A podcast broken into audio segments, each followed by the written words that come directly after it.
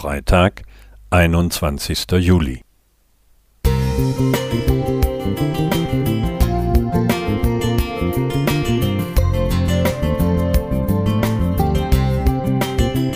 Ein kleiner Lichtblick für den Tag.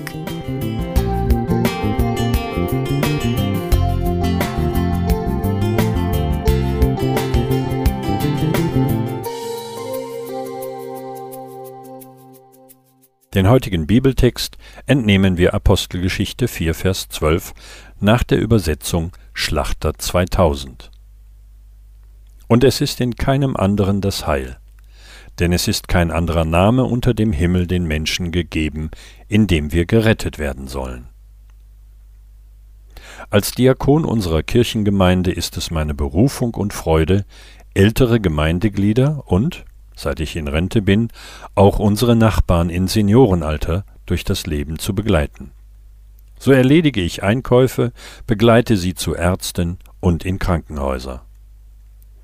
Beim Besuch einer Solinger Klinik mit einer Seniorin aus der Nachbarschaft ergab sich eine längere Wartezeit, während der ich die Krankenhauskapelle besuchte und den oben genannten Text in das dort ausliegende Fürbittenbuch eintrug.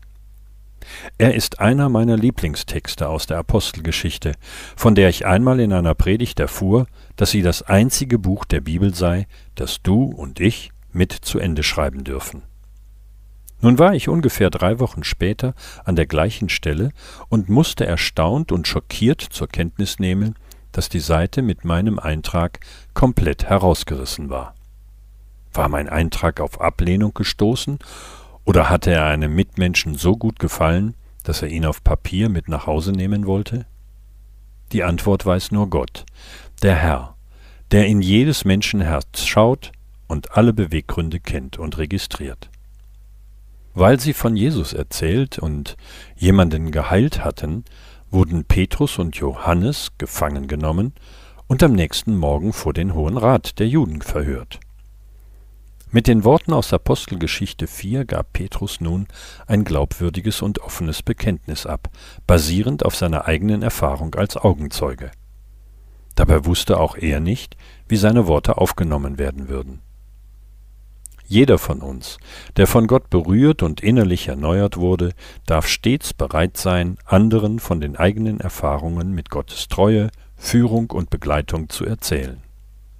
Vor drei Wochen konnte ich bei einem Krankenhausaufenthalt an einem Mitpatienten in unserem Zweibettzimmer erleben, welchen Aha-Effekt wir mit einem solchen offenen Bekenntnis auslösen können.